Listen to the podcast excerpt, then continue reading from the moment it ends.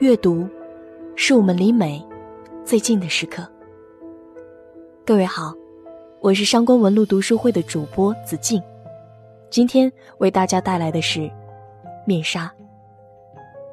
早年读《月亮与六边士》时，我就知道，毛姆不是爱情的写手。《月亮与六边士》写人的愤怒、做爱、生子，最后全都被人的理想抛弃。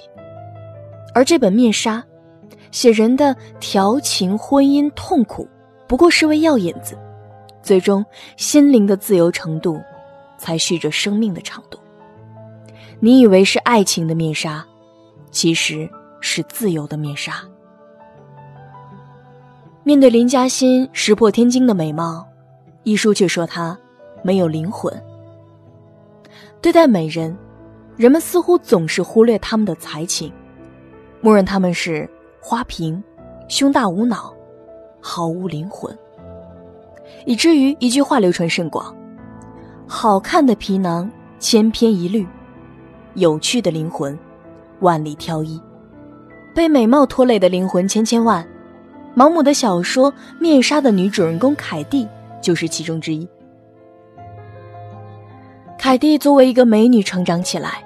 照着母亲贾斯汀夫人的意图，将青春欢畅的时辰耗费在数不尽的舞会上，为的只是找一个有财富地位的男人和他结婚，相当于利用美貌换一张长期饭票。凯蒂甚至没有考虑过爱情，美貌养成的功力，唾手可得的舒适，是所有人对她的期望，包括她自己。一个女人想要的一切都与美貌有关，仅需美貌便能得到，终究是不幸的。多少女生发现长得漂亮有捷径后，三观发生了改变。很多女孩的梦想不再是上大学，而是整容，成为网红，赚快钱。成长教育的缺失，大都市的灯红酒绿和浮华奢靡，把少女的心灵圈养在了牢笼里。美貌带来的物质越多，越是求助于美貌。精神的渴求在无形中消失，心灵的枷锁一点点坚固，美人便没有了灵魂。凯蒂直到二十五岁，也没遇到一个地位、收入令人满意的男人。面对母亲的冷言冷语，凯蒂一气之下，嫁给了毫无感情的瓦尔特·费恩。瓦尔特是个真正聪明的人，他博学、高尚、内敛，但难以融入集体中，这点让凯蒂认为他毫无魅力。两人的婚姻生活是互相沉闷的，凯蒂对瓦尔特的寡言少语心生不满，瓦尔特对他的滔滔不绝得费心回应。凯蒂但凡把对美貌的心思分点给内心感悟。就不会如此势利庸俗、虚荣轻佻，也就不会头脑空虚和愚蠢至此。凯蒂或许能理解瓦尔特的沉默和谦虚，看到他冷峻外表下的善良和睿智，两人也未尝不会有一段美满的婚姻。漂亮女人面对的诱惑太多，没有富足的精神支撑，内心空洞，就会迷失在生活里。没有配得上的精神，美丽，变成了心灵的束缚。自由的爱一个人，才能称之为爱情。凯蒂与瓦尔特结婚两年，从没有爱过他。说到底，三观不合的人无法相爱。凯蒂认为瓦尔特枯燥，而瓦尔特虽然爱凯蒂，却不是爱他诚挚的灵魂，无爱。却又年轻的婚姻，即便肉体不出轨，精神出轨，也无法避免。凯蒂爱上了香港布政司查理，不仅是对平淡婚姻生活的不甘心，更多的是年少无知的心灵被哄骗了。凯蒂把全部的爱都给了查理，多少是受了母亲贾斯汀夫人教养的影响，利用美貌嫁给杰出的人。查理有望成为总督，他有钱有势，令凯蒂崇拜。他太想得到显赫的身份和虚荣了，而且查理还有双漂亮的眼睛和健美的身材。看吧，至少有一半的爱情不崇高、粗鄙、混沌，但它就是这样存在的。多少女人会羡慕凯蒂，有姣好的面容，还有个能包容自己所有不堪的全心全意的爱人。要知道，大部分人的爱情是在满足了条条框框下存在的。人们谈对象，对户口有要求，对学历有要求，对经济地位有要求，在符合了一系列要求后，似乎自由恋爱起来了。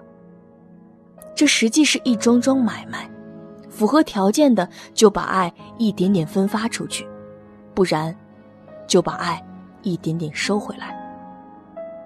凯蒂从始至终被美貌误导，被财富、地位迷惑，在嫁人之前从未爱过任何一个追求者。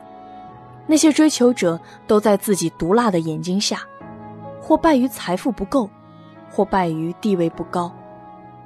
青春的悸动凭空消失了，取而代之的是：只要你有钱有势，我就要爱你。我们越长大，越想控制爱情，越难毫无保留的爱一个人。为爱情设定那么多条件，同时也被那么多条件禁锢住自由爱人的心。毛姆之所以能写出《面纱》里瓦尔特自由动人的爱情，与他一生数段爱情经历有关。毛姆活到了九十一岁，在这漫长的一生中。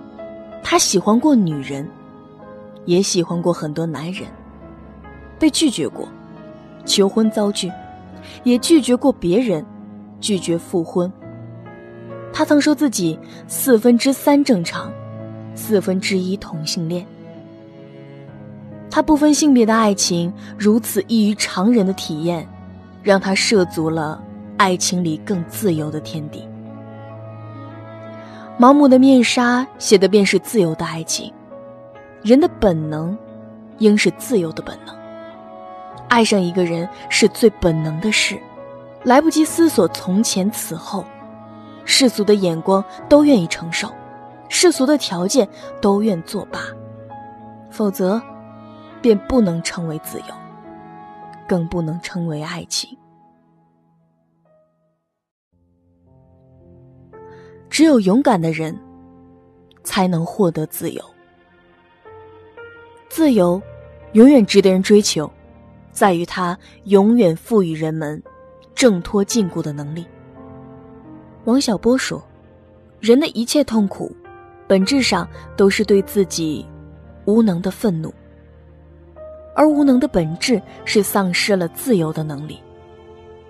大多数人在学业、工作、家庭的积压下。”连对自由的想象力都失去了，可以预判自己平庸的一生，但无法像年轻那时，会预想一切皆有可能的日子。从来只有勇敢的人，才敢走上通往自由的道路。很多时候，我们绝望痛苦，无法面对祥和欢笑的周围环境，反倒轻松的朝向更艰苦的生活，在苦难中寻找解脱。在经受痛苦的淬炼后，才能看清自己的真心。瓦尔特发现凯蒂出轨后，悲愤交加，他把凯蒂带到瘟疫四行的梅坦府，想让凯蒂染疾而死，然后自己也在敏感的良心下不能苟活。没贪腐的人们像蚂蚁一样，一个接一个的死去，在霍乱的阴霾里。瓦尔特用超负荷的工作来逃避对凯蒂的情感，而凯蒂待在山中的小房子里，内心痛苦煎熬。一方面是为了自己错付的感情，一方面是他对瓦尔特心怀愧疚。人人都寻求解脱，可如果只知道一味的丢东西，爱情痛苦便不要爱情。婚姻痛苦便逃避婚姻，最后只能一无所有。我们以为只是一件又一件事情的困扰，本质上是心灵从未自由过。凯蒂和瓦尔特在绝望之下，无所谓面临更多的灾难，反而更能直面痛苦，直面内心。时间让凯蒂见识了古老、玄异、深邃的东方人世。修道院里的儿童的欢笑和修女们的乐观，逐渐感染了凯蒂。修道院的工作令凯蒂找到内心的宁静，在人间一幕幕恐怖败落的惨景面前，在世人的悲欢离合面前，凯蒂开始审视自己的内心。人生的意义是什么？我们一直寻求的东西是什么？凯蒂忽然悟到了自己一直在追寻的东西——自由。这是他从没想到过，却一直扎根在心灵深处的东西。一个女人所有的尊严和生命的意义，都在于获得绝对、完美、纯粹、高贵的自由。毛姆在小说中鲜有不带半点业余的时刻，可我相信。他写这句话时是不带半点业余的。我以前是个愚蠢、邪恶、可憎的人，我已经得到了严厉的惩罚，我绝不会让我的女儿重蹈覆辙。我希望她是个无畏、坦率的人，是个自制的人，不会依赖别人。这是凯蒂的自白。他道出了一个人所有美好的品质，无不源于自由的心灵。曾经做过的蠢事，所有经受的磨难，并不全是毫无意义的，那将是一条通往安宁的路。面纱揭开，是一片自由的天地，虚无缥缈的一切都能轻飘飘的留在手里。我发现。